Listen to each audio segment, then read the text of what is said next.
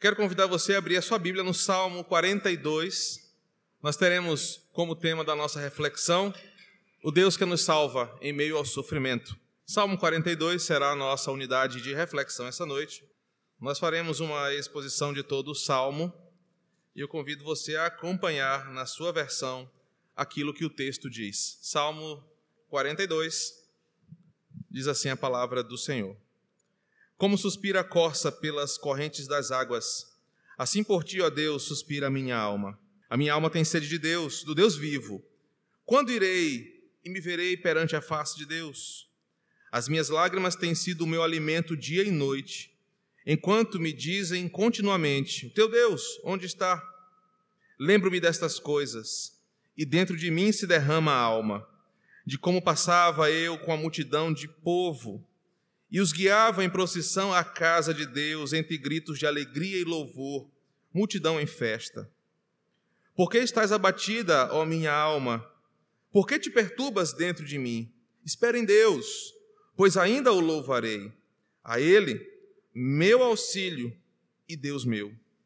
Sinto abatida dentro de mim a minha alma. Lembro-me, portanto, de ti nas terras do Jordão, e no Monte Hermon, e no outeiro de Mizar um abismo chama outro abismo.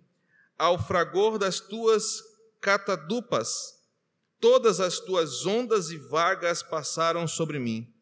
Contudo, o Senhor durante o dia me concede a sua misericórdia, e à noite comigo está o seu cântico, uma oração ao Deus da minha vida. Digo a Deus, minha rocha, por que te esqueceste de mim? Por que hei de andar eu lamentando sobre a opressão dos meus inimigos? Esmigalham-se os ossos quando os meus adversários me insultam, dizendo e dizendo: O teu Deus, onde está? Por que estás abatida, ó minha alma? Por que te perturbas dentro de mim? Espera em Deus, pois ainda o louvarei. A Ele, meu auxílio e Deus meu. Vamos orar. Espírito Santo, nós viemos aqui com um único propósito, de adorar ao Senhor. Já entregamos a Ti o nosso coração quebrantado e contrito, e sabemos que essas são ofertas que o Senhor não rejeita. Já rasgamos a nossa alma em oração ao Senhor, colocando diante do Teu trono sagrado os nossos desejos, os nossos medos, os anseios da nossa alma. Já louvamos ao Senhor exaltando a tua majestade, cantando o teu poderoso e grandioso nome. Agora, Santo Espírito, o que queremos é ouvir a tua voz. Queremos olhar Cristo nesse salmo. Queremos olhar o nosso Senhor que nos salva e nos resgata e nos livra de toda dor. Queremos ouvir a verdade do Evangelho que brota deste salmo, alimentar a nossa alma, a nossa fé e sair daqui edificados pela palavra que muda a nossa realidade. Ó Deus, fala conosco nessa noite. Espírito Santo, eu não estou aqui à frente para apresentar a minha sabedoria, mas o que eu quero é que o Senhor fale à tua igreja essa noite e que o teu povo seja enriquecido, não pela sabedoria humana, mas pela palavra que vem do céu. Por isso, fala conosco, em nome de Jesus. Amém. Meus queridos irmãos, acabamos de ler um belíssimo salmo mas a beleza desse salmo vem recheada pela quantidade da tristeza que ele transmite. Com certeza, ao iniciar o segundo livro dos Salmos, este salmo é marcado, assim como os outros que vêm a seguir, por uma, uma oração sincera de alguém que está em meio ao sofrimento. O segundo livro dos Salmos tem por característica apresentar os atributos de Deus e usar de alguns adjetivos de Deus para responder ao homem nos seus momentos mais distintos. Salmos 42 e 43 originalmente eram o mesmo salmo. Até muito tempo atrás eles eram um salmo só, onde o salmista aqui, numa espécie de oração de tristeza, alguns chamam de oração fúnebre, rasga o seu coração e põe diante de Deus o sofrimento que a sua alma está passando.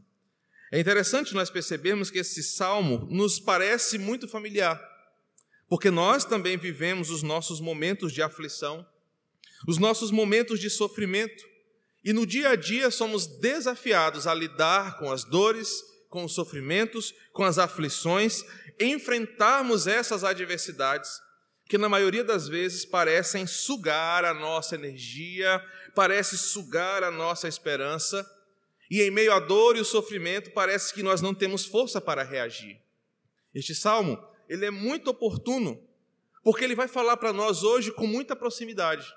Não é algo distante, algo que parece não ser realidade para nós. Eu tenho certeza que em algum momento da sua vida você passou por uma aflição, você passou por algum tipo de sofrimento, talvez um sofrimento grandioso que você não consiga sequer descrever, talvez algo simples que você superou bem fácil, talvez algo que impactou tanto a tua vida que mudou o teu destino, ou talvez algo que te sugou tanto, que te absorveu tanta energia, tirou tuas esperanças, que você talvez não saiba como prosseguir.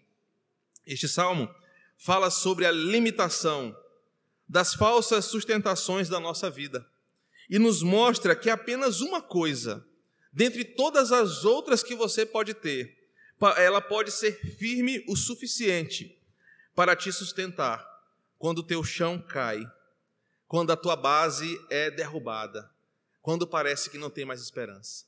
Esse salmo serve para nós, o exemplo desse salmista mostra que em meio a um momento de profunda tristeza, ele olha com esperança para aquele único que pode salvá-lo. Ele poderia ter feito alguns outros apelos, assim como nós fazemos quando sofremos alguma coisa. Às vezes somos atacados por uma aflição, por um momento adverso na nossa vida, e às vezes nós procuramos escapes. Diante de um sofrimento, nós temos aquelas coisas que nos fazem fugir do sofrimento. Alguns pecaminosamente se entregam ao álcool, alguns outros para as drogas, alguns outros simplesmente para fugir do sofrimento se isolam da realidade. Tentam se agarrar em alguma coisa que os dê uma possível esperança e uma possível energia. Só que esse salmo para nós se apresenta como algo muito propício, porque o salmista nos ensina a olhar para o único que pode ser a nossa sustentação quando o sofrimento bater a nossa porta.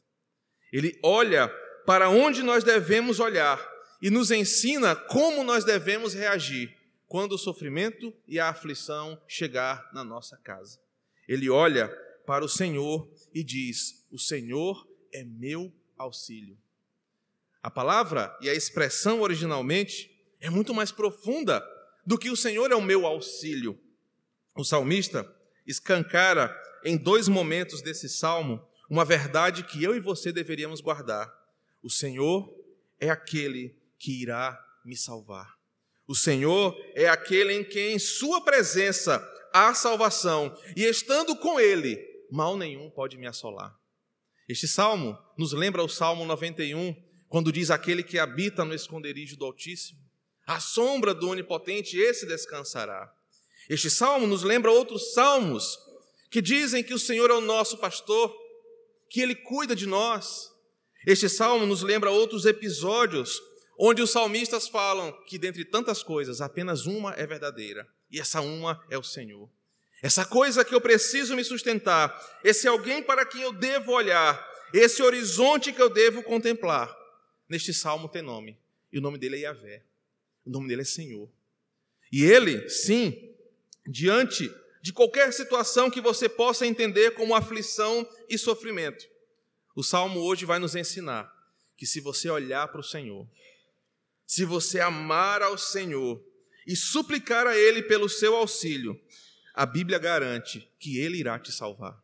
A Bíblia garante que na Sua presença há salvação e que, mesmo que a sua alma esteja tão entristecida quanto a deste salmista, no Senhor há esperança para o teu sofrimento. Esse salmo é interessante para nós, porque ele não nos informa quando ele foi escrito, não informa onde ele foi produzido e muito menos quem é o seu autor. Você olha para o texto e não tem essas informações claras, mas o salmo nos dá, nos dá pistas claras sobre o momento adverso que o salmista vive. Embora não saibamos a sua autoria, embora não saibamos onde ele escreveu esse salmo e quando ele escreveu esse salmo, essas informações, elas são aplicadas pelas pistas que o salmo nos dá. O salmista é alguém é, destituído distante da sua pátria. É alguém que está exilado, foi levado como escravo, levado como alguém que perdeu uma batalha, e agora distante da sua casa, distante da sua pátria, ele está sem alegria, porque está longe do seu lugar de adoração. Ele é alguém que está sendo perseguido e humilhado publicamente pelos seus inimigos. Ele está sofrendo diversos tipos de aflições: saudade de casa, saudade do seu Deus, saudade dos seus irmãos, saudade de uma vida que ele vivia, humilhação, tristeza profunda. Alguém que estava de fato ah, sofrendo silenciosamente por todos os males que o estavam acometendo. Se há alguém que sabe o que é sofrer, ou que passou por um profundo sofrimento, é este salmista. O texto apenas nos diz que ele é um salmo dos filhos de Corá. E essa informação é preciosa para nós, porque os coraitas, os filhos de Corá, são levitas, que ocupavam, ah, se ocupavam das atividades do templo. Eles eram responsáveis pela organização do templo. Essa tribo, ela, eh, filhos dessa tribo, basicamente serviam como auxiliares do sacerdote. Eram pessoas que viviam a adoração, viviam a religião, viviam a presença de Deus todo o tempo.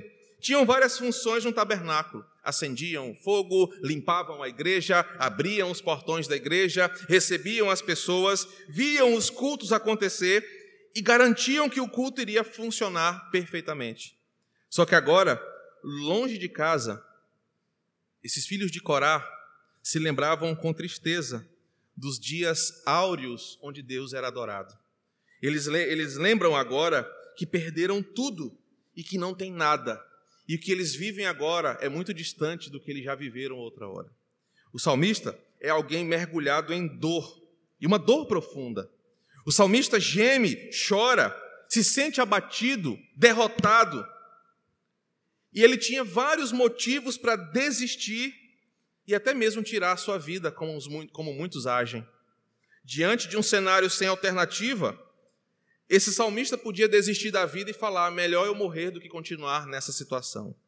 Mas, como alguém que frequentava o culto, como alguém que conhecia Deus, como alguém que se lembrava como era maravilhoso louvar ao Senhor e como ele era ativo e presente na vida da sua igreja, aquele salmista se lembra de um Deus que prometeu uma coisa: na minha presença, a fartura de alegria.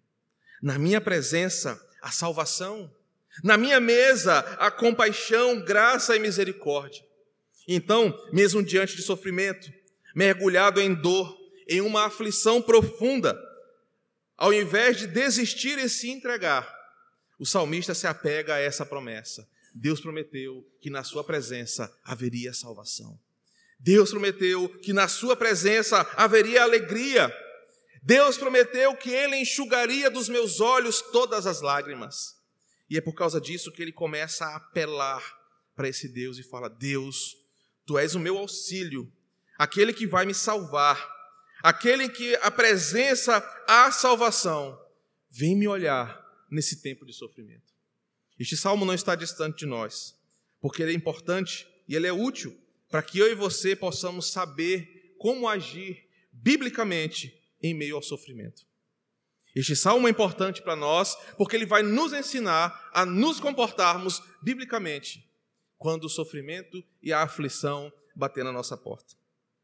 E através das atitudes do salmista, nós vamos aprender neste salmo a ter no Senhor a certeza da nossa salvação a ter em Deus a alegria, a segurança, a proteção que nós precisamos e olhar para o horizonte sólido, melhor do que remédios, melhor do que terapeutas, melhor do que a medicina, melhor do que a física ou as leis da química, melhor do que tudo, a olhar para o Senhor e dizer: O Senhor é meu auxílio, o Senhor é a minha salvação. Este salmo, ele se traz, ele se faz próximo de nós porque talvez você esteja num sofrimento parecido com o do salmista. Ou talvez a tua vida esteja de boa. Você esteja na melhor fase da sua vida. Está jovem, bonito, não está oprimido pela Luciana, pela velhice, como eu estou desde ontem. Está né? Tá bem, está feliz, está legal. Mas e no dia que a aflição e o sofrimento chegar na tua porta? O Salmo vai te ensinar para onde você deve olhar. E tudo começa quando o salmista, dos versos 1 até o 7, nós vamos passear pelo texto, ele escreve onde a sua alma está. E ele escreve de algum lugar onde a sua alma está ancorada, aprisionada. Ele vai apresentar o que é o sofrimento e do que ele sofre e o que é sofrer. Tudo começa nos versos 1 e 2, quando o salmista diz que ele tem muito desejo de encontrar o Senhor, que ele tem sede de Deus, que ele tem vontade de ouvir a voz do Senhor, que ele tem vontade de ouvir a palavra de Deus e ler o seu mandamento. Porém, ele não tem nenhuma expectativa de encontrá-lo novamente. Os versos 1 e 2 nos mostra que esse salmista até deseja estar na casa de Deus, mas aconteceu alguma coisa que ele não sabe sequer se vai poder ver e ouvir ao Senhor de novo. O verso 3 nos mostra que a alma desse salmista está envolvida em um ambiente de tristeza e choro, porque as suas convicções são questionadas e os seus inimigos zombam da sua fé. O verso 3 nos mostra alguém que chora, se entristece de forma profunda, porque tudo aquele que ele acredita, tudo aquilo que ele acredita, parece não fazer sentido. Ora, ele servia no tabernáculo, ele servia no templo, ele viu Deus descer com uma nuvem, ele viu milagres, ele viu Deus receber a adoração, ele sentiu a presença de Deus. Mas agora ele estava sofrendo, ele estava abandonado, se sentindo triste, e na cabeça dele algumas coisas pareciam não fazer sentido. Mas se eu sou servo de Deus, por que isso está acontecendo comigo? Se eu vi Deus fazer tantas coisas, por que, que eu estou passando por isso? A dor da sua alma era tão grande que ele chora e se alimenta das próprias lágrimas dia e noite. Não era aquele choro esporádico, mas era alguém cuja alma estava tão machucada que constantemente o choro era o seu companheiro, o seu alimento. E não bastava ele chorar, tendo as suas crises de fé. Não bastava ele chorar desorientado, sem saber o que fazer, sem expectativa de estar com Deus de novo. Aliado a isso, tinham inimigos que zombavam da sua fé e perguntavam: Tu não é crente? Se Deus existisse, tu não estava passando por isso. Que Deus é esse que fala que é tão bom e não poupa a tua família disso? Cadê esse Deus poderoso que fala que criou tudo, mas te permite passar por isso. A fé daquele homem estava sendo devorada e ele se entregava numa crise de choro, de tristeza, com saudades de um tempo feliz da sua vida. Verso 4. No meio desse momento de sofrimento, o que ele sentia era saudade de casa. Ah, como eu lembro daquela época quando a minha alma se derramava de alegria e nós, numa procissão de adoração, caminhávamos e eu ia à frente do povo, conduzindo o povo de Deus feliz à sua casa. Ele lembra de quando a vida dele era boa e chora porque ele vive um momento de angústia, de dor insuportável. No final do verso 4, ele fala: ah, Eu passeava entre gritos de louvor e alegria e multidão em festa. Mas agora ele só chora, porque ele vê que a desgraça alcançou a sua casa. Em meio a tanta dor, a nostalgia, o desejo daquela época em que nada tinha acontecido, os versos 6 e 7 vão nos mostrar como está a alma desse homem. Porque sinto abatida dentro de mim a minha alma. E a palavra abatida aqui deve ser explicada com muita atenção. A palavra abatida literalmente é aquilo que você coloca um extremo peso sobre ela, a ponto de desfigurá-la e amassá-la a ponto que ela não pode fazer nada, ela não tem força para reagir, porque o que está sobre ela é muito pesado, é muito escuro, é muito denso, é algo pesado demais, que derrota, oprime, amassa aquela pessoa. Era assim que estava a alma desse salmista. Ele sentia todo o peso de uma maldição, de um sofrimento que vinha sobre ele. O verso 7 fala que além de estar abatido, literalmente com um peso extremo sobre si, um peso que ele não conseguia carregar, um peso que ele não conseguia mais reagir, algo tão pesado sobre a sua vida que ele não sabia mais o que fazer. o verso 7 fala que ele estava com uma sensação de densas trevas e escuridão. A sua alma estava mergulhada numa tristeza profunda, onde ele sentia uma escuridão e densas trevas abismais. Aliado a isso, ele era perturbado na sua mente, como um barco à deriva numa tempestade. Esse homem não tinha paz de espírito. Esse homem não tinha paz e alegria na sua alma. Os seus pensamentos estavam sendo atacados, a sua alma estava abatida, o seu corpo estava cansado, ele estava sofrendo em todos os níveis. Pare para pensar se você consegue dimensionar o sofrimento deste homem. Pare para pensar se você vive um sofrimento maior do que este. Quando nós falamos sobre sofrimento, nós temos a tendência de achar que o nosso sofrimento é único, é maior e que ninguém nunca passou por isso. Ah, mas a minha unha encravada é diferente de todas as 7 bilhões de pessoas do mundo. A minha dor de dente é a pior que existe, ninguém passou por isso. Mas o salmista aqui nos ensina que independente, que, que de, independe da dimensão do seu sofrimento. Pode ser no teu corpo, uma doença que tem degenerado a tua saúde física na tua alma, nas tuas emoções, os desajustes emocionais podem estar te afligindo, ou até mesmo o teu espírito, a tua fé, os teus pensamentos podem estar sendo atacados e você se sente como um barco à deriva numa tempestade. Esse salmo te diz: independente do que você sofra, Deus é o teu auxílio. Independente do que você esteja vivendo, há salvação na presença de Deus, mas só há salvação em Deus. Fora de Deus, o teu barco vai afundar. Fora de Deus, você irá naufragar. Fora de Deus, o sofrimento será o seu fim. O verso 10 nos mostra que, além de todos esses males, o salmista ainda tinha fraqueza, dores e um desamparo na sua alma.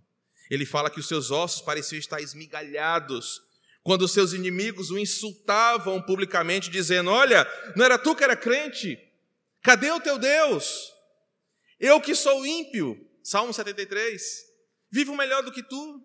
Eu que sou ímpio, gozo de uma boa saúde. Eu que não sirvo a esse Deus, vivo em paz comigo mesmo. Você é crente? Cadê o teu Deus? Aquilo esmigalhava os ossos, a saúde daquele salmista. Ele nos apresenta nesses versículos aonde ele estava, para que você perceba o tamanho do sofrimento deste homem. E a pergunta que a Bíblia te faz hoje é exatamente essa: qual o lugar que a tua alma está agora? Da onde você fala agora e onde você me ouve nessa hora? Talvez você esteja no mesmo lugar que esse salmista. E o salmo nos apresenta que ele sabia o que levou a esse estado. Uma importante, uh, um importante ensinamento que esse salmo nos traz é que nós devemos ter muita clareza do porquê estamos sofrendo. Nós devemos ter muita clareza sobre o que nos aflige, para que quando nós nos derramarmos diante de Deus, nós coloquemos diante dele com clareza aquilo que nos ataca. Se você observar no verso 4, o salmista fala que ele está desse jeito porque a sua vida mudou de realidade. Ele era feliz na sua casa, na sua terra, mas de repente a realidade de alegria foi mudada para um quadro de sofrimento na mão dos inimigos, da qual ele não soube administrar emocionalmente. Aconteceu alguma coisa acima do seu poder. Alguma coisa aconteceu e aquele homem não soube administrar. E no verso 4 ele fala: Me levaram para longe da minha casa, da minha terra, do meu Deus, e me levaram preso. No verso 9, ele vai falar que os seus inimigos zombam dele, oprimem, causam nele um desespero, porque o tempo inteiro atacam a sua fé. No verso 10, ele vai dizer que ele é, ele é alvo de insultos e ofensas. No verso 6, ele vai dizer que ele tem saudades de casa. Observa, além de estar sofrendo, ele vai dizer para você e para mim as causas do seu sofrimento. E talvez você esteja sofrendo porque a saúde ou a doença atacou a sua casa ou a sua família. Você está sofrendo por uma tragédia, a perda de alguém? Você está sofrendo por causa do pecado, seu ou de outra pessoa? Você pode estar sofrendo porque não está conseguindo administrar o momento ruim que você está enfrentando.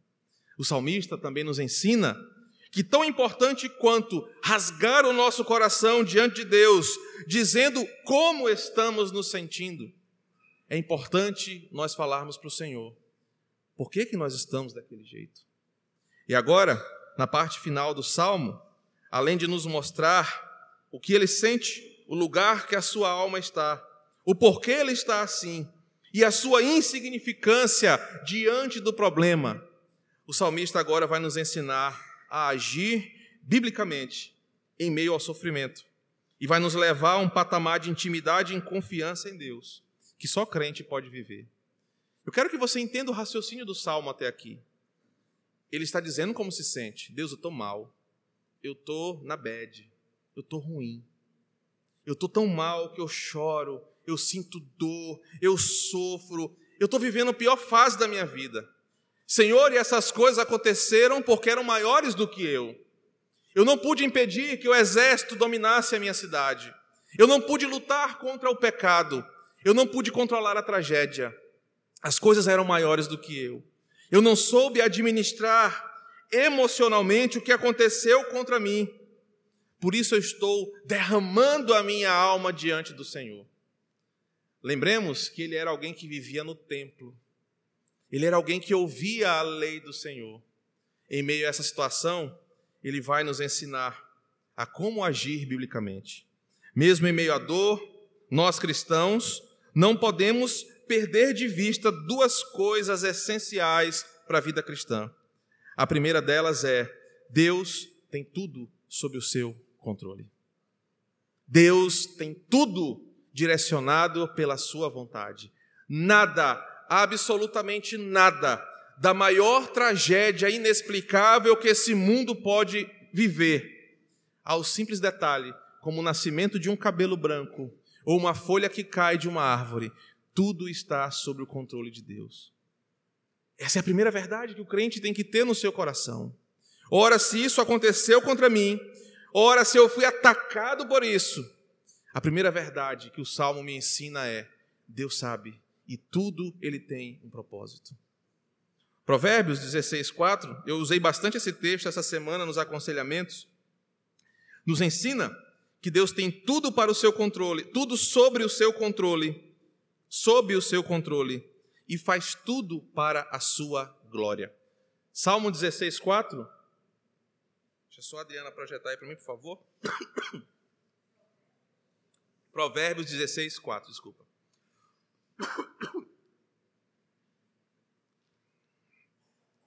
Nos diz que Deus faz todas as coisas para um determinado fim e até o perverso para o dia do juízo. Um crente, alguém que vive no templo, alguém que conhece a lei do Senhor, mesmo que esteja passando pelo pior momento da sua vida, deve saber dessa verdade. Deus faz tudo para a sua vontade. Deus faz tudo com um propósito e não é o teu sofrimento, não são as minhas aflições que fugiram do controle de Deus. Tudo que nos acontece, Deus tem um propósito e nem sempre você vai saber qual é. A maioria de nós quer entender o porquê do sofrimento. A maioria de nós quer uma explicação do porquê estamos sofrendo. Enquanto que, na verdade, o pensamento é: Deus, eu não preciso saber, eu só preciso confiar que tu sabes de todas as coisas. A segunda verdade que esse salmo nos ensina é que Deus faz tudo para a sua glória. Deus não precisa fazer as coisas para te agradar, para me agradar ele tem que fazer as coisas para que ele seja engrandecido. E como isso acontece quando você sofre? Muitos de nós, na aflição e no sofrimento, aproveitamos para pecar. Murmuramos, ofendemos, pecamos, damos vazão aos nossos sentimentos mais carnais, enquanto que o sofrimento é uma oportunidade que você tem para testar o quão crente você é. Na bênção, é muito fácil dar glória a Deus, não é não, Davi? e na tribulação. E quando a tua alma é atacada, amassada, destruída, o que que sai do teu lábio? O que que passa pela tua mente? Quando você se vê aflito, muitos preferem se matar, acham que o suicídio é a opção natural, quando na verdade o sofrimento é uma oportunidade de dizer: Deus, toma a minha vida em tuas mãos, porque tu sabes de todas as coisas. Mesmo em meio à dor, o cristão não pode perder de vista essas coisas, e o salmista nos ensina como agir com esperança. Por exemplo, no verso 1 e 2, mesmo em sofrimento, o salmista não desiste e insiste e acredita que estar na presença de Deus é a melhor coisa que ele pode viver.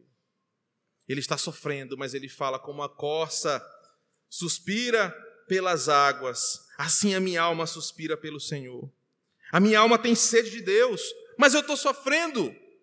O sofrimento não é aquele momento onde você deve ficar recolhido numa cama, se fazendo de vítima, se fazendo de difícil, de coitado, porque o que está acontecendo com você é inédito. Não! O sofrimento é a oportunidade de você dizer: Eu quero estar na presença do meu Deus. Como a corça suspira pelas águas, eu quero aprender mais de Deus, eu quero me entregar mais a Ele, porque no sofrimento Ele terá o bálsamo para a minha alma. Em vez de ficar recolhido, remoendo, sofrendo, se abatendo, o crente no sofrimento. É, me lembrei da música pentecostal. Tem um pezinho lá, né? Ele vai passando pela prova, dando glória a Deus. É do Davi, o Davi conhece essa música aí. No sofrimento, você deve olhar para o salmista, o desejo de buscar mais e mais ao Senhor. O verso 5 e 11 nos ensina a realidade belíssima desse salmo. Porque no verso 5 e 11 ele se pergunta: Minha alma, por que você está abatida? Por que se perturba diante de mim? Na versão maranhês, né, que eu tenho, essa Bíblia, hum, que é pequena, hein? Por que, que tu está assim? Por que, que minha alma está desse jeito? Ele se questiona, como se ele falasse assim: peraí, eu tenho motivos para estar mal? Não é o meu Deus maior do que esse sofrimento? Salmo 139 fala que se eu elevo os meus olhos para o monte, se eu olho para a profundeza dos abismos, eu tenho um Deus presente. É por causa desse sofrimento que a minha alma vai se abater? Ele tem uma atitude de reação ativa e se questiona dizendo o seguinte: Deus, o que, que levou a minha alma a ficar assim? Mas quando ele se pergunta, ele se faz uma autocensura, dizendo o seguinte: Você, minha alma, não tem por que se entregar ao sofrimento. Você, minha alma, pode até estar sentindo dor, mas você não tem por que se entregar. Por que você está abatida, minha alma? Por que você está perturbada diante de mim? E a resposta que ele dá é exatamente essa: espera em Deus, deposite a sua esperança nele, pergunte para si mesmo, e é exatamente o sinônimo que ele faz aqui. Pergunte para si mesmo, fazendo uma autocensura: Deus não é maior do que o teu sofrimento? Você não tem mais motivos para louvar só porque você tem um câncer, só porque o teu marido te deixou, só porque você perdeu o emprego, só porque você passou por uma tribulação. Acabou o motivo de louvor na tua vida?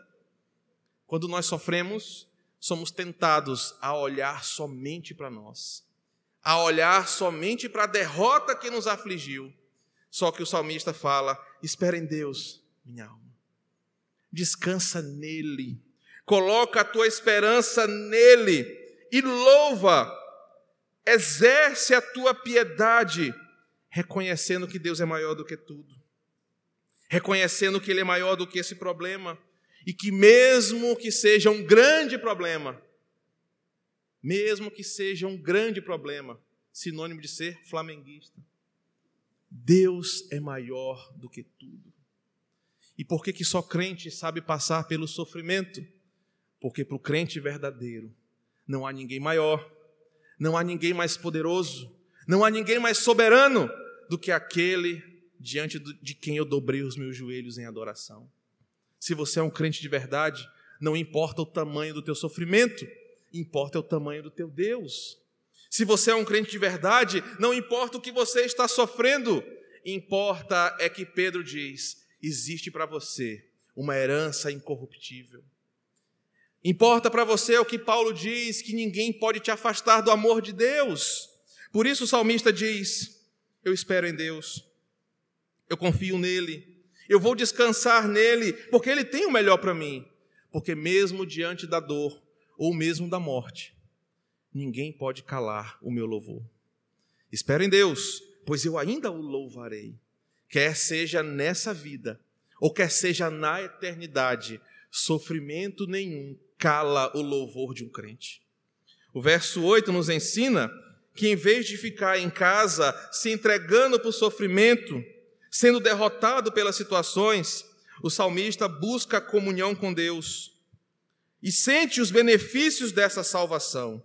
Ele desfruta e reconhece a misericórdia de Deus. Ele sabe que Deus não vai tapar os ouvidos para os seus filhos que oram e não vai tratar conforme os teus pecados.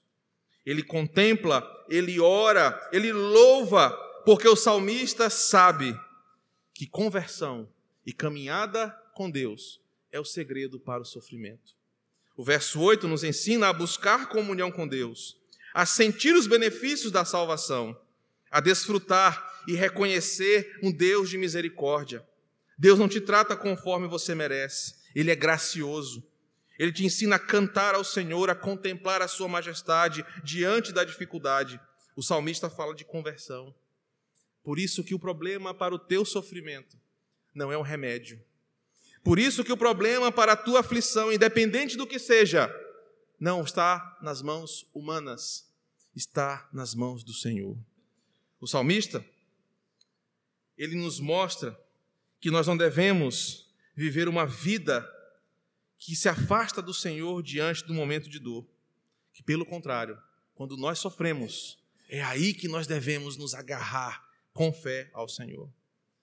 A aplicação desse texto para nós, ela é muito fantástica.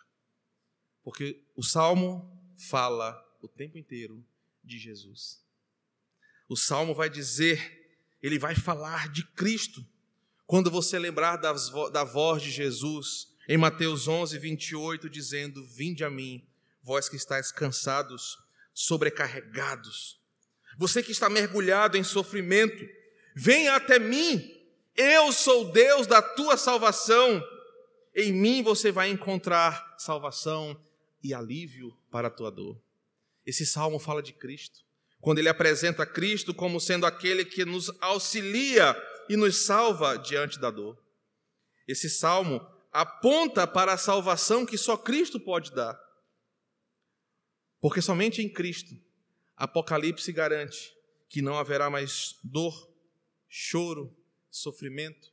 Fala que Ele tirará, enxugará dos nossos olhos toda lágrima. Este salmo mostra que um dia Jesus Cristo viria para, além de nos salvar e nos colocar em seus braços fortes, apontaria para uma salvação eterna, onde sofrimento não existirá mais. Este salmo apresenta um Cristo que é descanso, é salvação, é certeza dos homens diante das suas dores e enfermidades espirituais.